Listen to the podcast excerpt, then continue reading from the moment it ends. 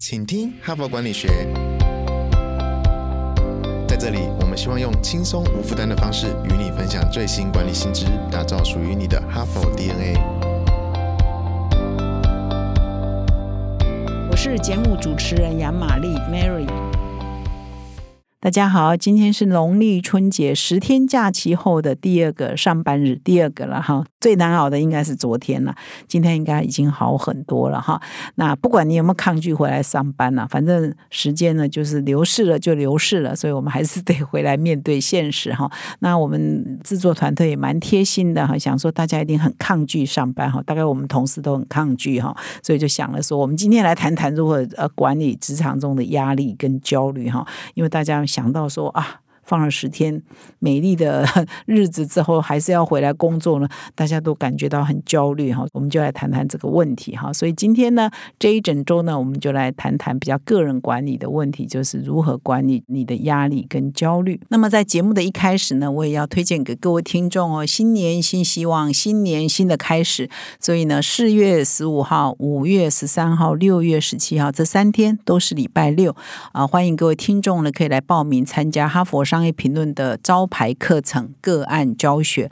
领导者学程哈，这是训练决策思维的最好的方法。那么个案教学呢，是哈佛大学商学院最享誉国际的一种教学方式。到现在呢，哈佛大学商学院采用这种教学方式已经一百零二年了哈。去年是一百零一年，今年一百零二年了。那么哈佛商业评论呢，就是哈佛商学院出版的，所以每一期呢，我们上面都会有一篇个案研究哈。大概从两年前开始，我们就跟国国内的各大专院校可以写个案、可以教个案的非常优秀的老师们合作，来帮我们的读者开个案教学的课程。那这绝对是呢，在台湾很少见的一种学习的方式。那哈佛大学商学院的学生呢，一个硕士生呢，他毕业前呢，必须要读满五百个个案，哈，是毕业生的公认哈，对他们一生的帮助最大。最让他们受用无穷的一种学习的方式哈，所以在这里呢，特别推荐给我们哈佛商业评论的哈帕的听众们哈，欢迎你来报名我们的第八期的课程，现在已经进入第八期的，请到说明栏点击连结哈，可以参加我们的课程。那么除了邀请大家来上我们的领导者学程第八期之外呢，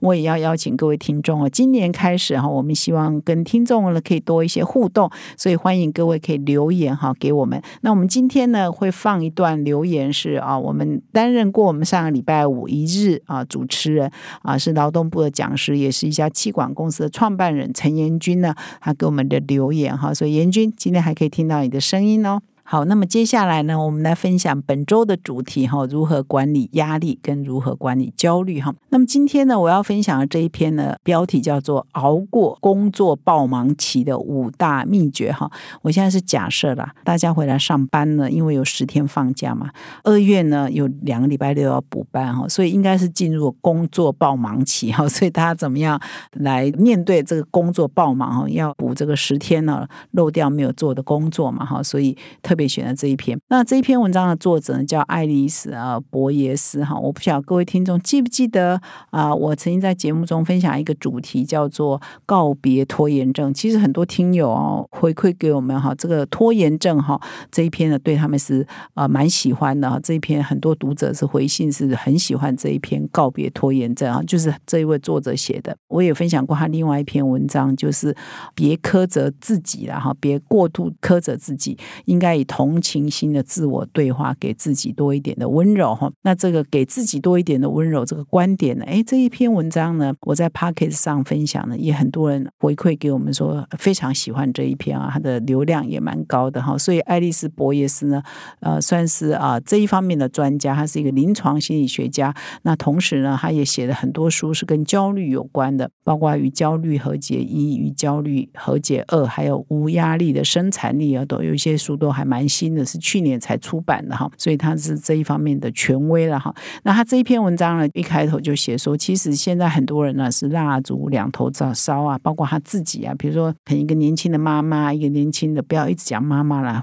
爸爸也是一样，一方面要面对工作，一方面面对家里有新生儿哈，年轻的住院医师哈，刚刚结婚或者是呃准备要结婚，可是住院医师的工时很长啊，报税季节的会计师哈，焦头烂额哈，很多人在人生。生的不同阶段呢，其实无可避免的就是会很忙，哈，就是工时很长，甚至呢，假日都要继续工作，哈，工作强度跟要求很长，所以这种状态呢，其实对很多人来讲啊，就无可避免。比如说，他就说他自己啊，他每当出书结稿前啊，写书很累啊，论稿也很累啊，或者是他是博士嘛，哈，他也取得了博士学位，要赶博士论文、赶硕士论文考试啊，都是很累的，都是要熬夜的啊，都是没没日没夜啊，那还有六日啊，哈，所以说。这个作者也说，他也很讨厌听人家说啊，你要工作与生活平衡啊，啊，你要早早睡觉啊，哈。他说这个白痴笨蛋，谁不知道要这样？所以他每次听到别人跟他说，哎，你这样不行哦，你要工作生活平衡哦，他也会觉得这好像侮辱我的智商。你以为我不知道吗？我就是做不到，我就是工作这么多啊，哈。所以他的意思说，不要讲这些不实在的哈，没有用的虚话哈。所以呢，最好的方式就是你要找到跟这个这么多的工作量共。处的一种方式哈，那就是你最好的解压，因为你的你就是要拼事业啊，哦，你在拼你的职癌啊，有的时候你就是比人家多工作一点是正常的哈，就是你别人也不要讲风凉话，好像很容易哈，所以呢，这个时候呢。应该要做的是找到一些实用的方法来帮助你度过哈这个阶段哈，因为你不会一辈子永远都在赶论文嘛，你也不会一辈子小孩都还在出生阶段，都还是襁褓阶段嘛，你总会熬过去的时候，当你没有办法，就是碰到人生阶段现在是这个样子的时候，到底有什么方法哈可以让你过得比较好，可以处理这个压力？用这种态度来想会比较好，而不是给一些很空洞的建议然后，因为你很容易说嘛，但是事实上。对当事人来讲一点用都没有，所以呢，这个作者就分享了他的五大秘诀，然后或者或者是他研究啊，也观察一些受访者哈，或者是一些他的受测者的一些实验，然后叫五大原则，可以让我们熬过哈。哦，它的前提是你就是必须要很忙、很辛苦、长工时的阶段，你怎么熬过去哈？那第一个原则，他提到叫普默克原则哈。其实我没看这个文章之前，也不知道有这个原则了哈。那这普默克原则，它的英文是 Premax 啊，Principle 哈。我不知道台湾人多少人知道，我是看了这篇文章才知道这个原则哈。它的意思就是说，你就是很不喜欢做某一件事情的时候呢，你就去搭配你很喜欢做一件事。平衡掉你做那个不喜欢事情的压力跟焦虑哈，他这边举一些例子啊，那我刚刚讲的可能绕口了一点，你不一定听得懂哈，我来说明一下。比如说你现在要写论文，实际上写论文呢是很耗神的哈，而且呢也很复杂的哈，而且是很累的哈，那你不得不做啊。我现在要。笔试啊，我要口试啊，我一定要做啊，我 deadline 之前要交啊，哈，那你这个时候就搭配一件，哎，你平常爱做也而且也必须做的事情，比如说，哎，你要去上街买买菜哈，你不要这个时候呢，连这种时间都不给自己哈，所以你搭配一下，搭配一下你必须出门做的事，又你爱做的事，又是你必须做的事，比如说搭配一下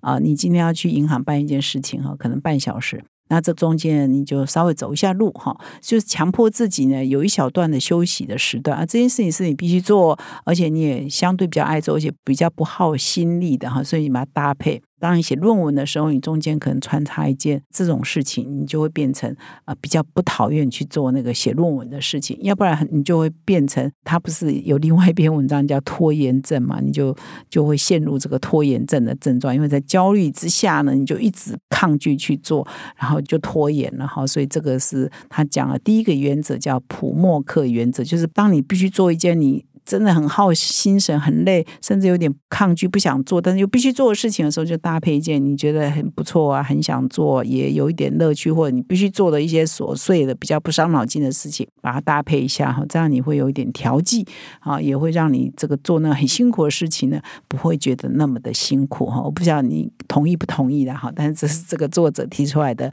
Tips One 哈，第一个 Tips。那么第二个就是说，划分出你喜欢的部分哈，那专心去做哈，这是什么意思呢？哈，这是他 Tips Two 哈，就是想说你现在必须做一件事情嘛，那这一件事情整体也让你觉得压力很大哈，嗯，沉重哈，比如写博士论文好了哈。啊，这是举例啦。比如说你可能要做某一个专案嘛，哈，通常我们面对这个 proposal 也会压力，要读很多啊，要怎么写啊，等等。那你可能把你这个整个 process 里头最喜欢的那个部分哈，把它 identify 出来哈，就是整个过程当中你最喜欢的部分是什么？所以找出你那个很明确喜欢的，然后呢专心去做，那享受那个过程，会淡化掉你的整个过程的压力。然后我不知道这样你听得懂不懂哈？比如我举一个例子然后这个不是他文章中的例子，我可以举说，比如说一个一个杂志的记者来讲，可能如果适合做记者的话，他会最享受的过程大概就是那个访问的过程，他约到人，然后开始去跟人家请教。那个访问的过程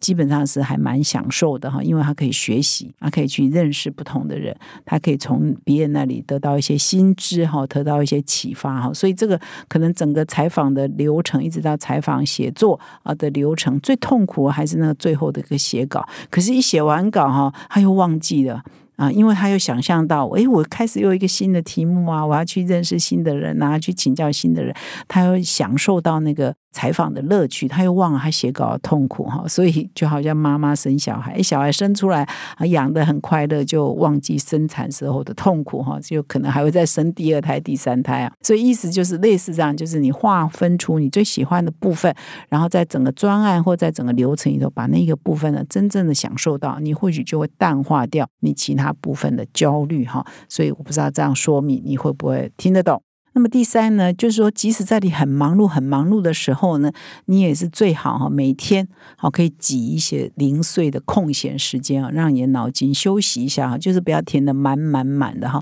他这边举例，很多人工作很忙的时候，即使是一个专案、一个会议接一个会议，中间休息个五分钟呢，他也要赶快去啊，回个电子邮件，打一通电话，做一个什么决定。他是说，嗯，这个时候你或许呢，就算让你的大脑休息五分钟也是好的哈，稍微放空一下。等待下一个再开机哈，所以不要把它填的满满满的哈，所以最好是让大脑呢每天呢都有一定的休息时间，五分钟也好，十分钟也好，深呼吸一下，放松肩膀啊。你现在听我的广播，听我的 podcast 也是可以深呼吸一下，放松肩膀哈，不用绷得那么紧哈。那效果呢，你就长期观察下来，或许有它这个减压的效果哈。那么第四呢，他的建议是说，在每天的行程里啊，加上一些身体舒压的行程哈。那不一定说你就是每天要去按摩啦等等。他意思是说，当你觉得身体有压力哈，感到很紧绷的时候呢，当你意识到这个时候呢，你就稍微让自己放松一下哈，放松一下你觉得很紧绷的地方。那我是观察到有一些人啊，会在办公室说一些简单的，比如说呃手握紧拳头啦，放松再握紧，放松再握紧，或者是耸耸肩哈，一直耸肩啊耸个十次，重复做几次哦，这都可以达到我们放松的效果。或者是起来啊，伸个懒腰啊，或者是弯弯身体啊，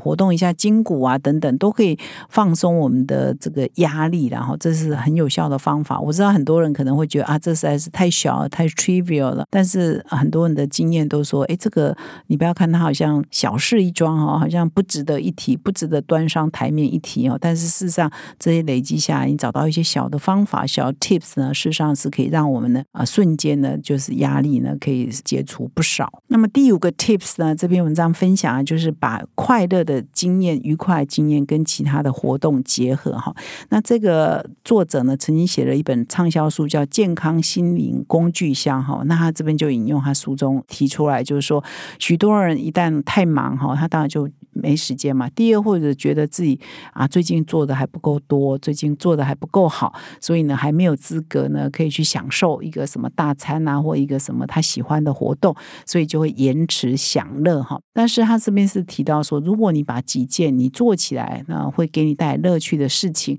啊，事实上是简单的事情而不是复杂的事情，不是说你突然间就去欧洲旅行啊，或去美国旅行，就是可以给你带来乐趣的，你平常可以做的简单的事情。呢，跟你很不想做的事情，很不太乐意去做的事情结合在一起做呢，事实上也可以给你适度的减少工作哈跟生活上的一些压力哈。举例来说，他就提了，他每次要出差的时候呢，实际上就是有一些困难的工作在前面嘛，有一些复杂的工作在前面嘛，事实上是有很大压力的哈。所以呢，他每次要坐飞机前呢，他都会准备一个东西哦，一个美食，但不是什么名贵、很贵的美食，一个很简单的平民美食，就是他很喜欢吃花生酱三明治哈。花生酱三明治只在啊要搭机出差前才会吃，他平常是不会吃这个的，但是他很喜欢吃这个哈，所以他每次呢就会把花生酱三明治跟出差连在一起哦。所以现在在他的大脑里头，这两件事情是连在一起的。要出差前要先去买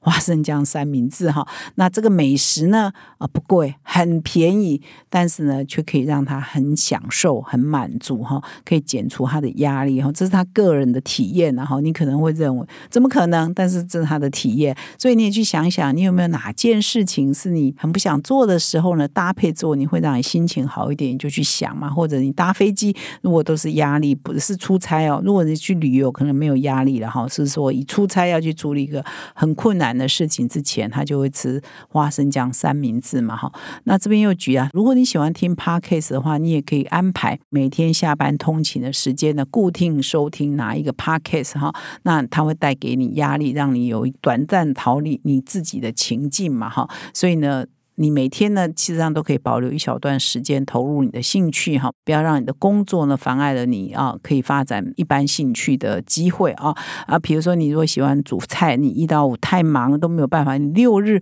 安排一顿嘛哈，大煮特煮嘛哈，啊煮完之后可能还有一些剩余的可以当做隔天包便当嘛哈，所以如果你喜欢烹饪，那你总是也可以找一点时间哈做你喜欢的事情。那这篇文章结论是说，其实他并不是在分享说这五大 tips。让大家都变成工作狂哈，然后。一点点小小的 retreat 哈，让大家都变成工作狂，而是要一个前提是说，人生哈，就是有某一个阶段哈，某一个时期呢，他就是必须要花这么多的心力在高强度的工作。那当你面对这种情况的时候，你应该有什么方法可以来舒压哈，让你熬过哈这个工作的爆忙期啊哈。那我们在新春过后，十天假期过后来这篇文章也是这样的意思哈，就是我们先假设哈，大家累积了十天之后。那现在是进入工作爆忙期啊，压力很大哈，所以以上的这五点呢，就是分享如何解压的一些小 tips 啊，都是很小的，不用花什么大钱的哈，就是一个心态的改变哈，一个观念的改变，一个做法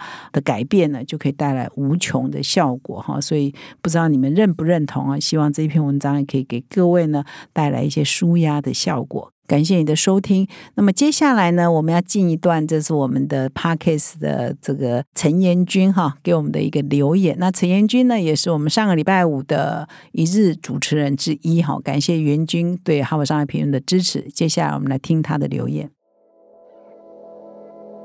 我是严君，我本身就是请听哈佛管理学的忠实听众。我印象最深刻的一集是叶秉成教授分享简报的那一集，因为我本身也有在教导简报的教学。那叶秉成教授他分享怎么样去实践简报，然后怎么样去做评分到小学里面，我觉得非常的有趣，也让我耳目一新，所以印象非常的深刻，也觉得很受用，让我可以用不同的思考来思考怎么教学简报。谢谢。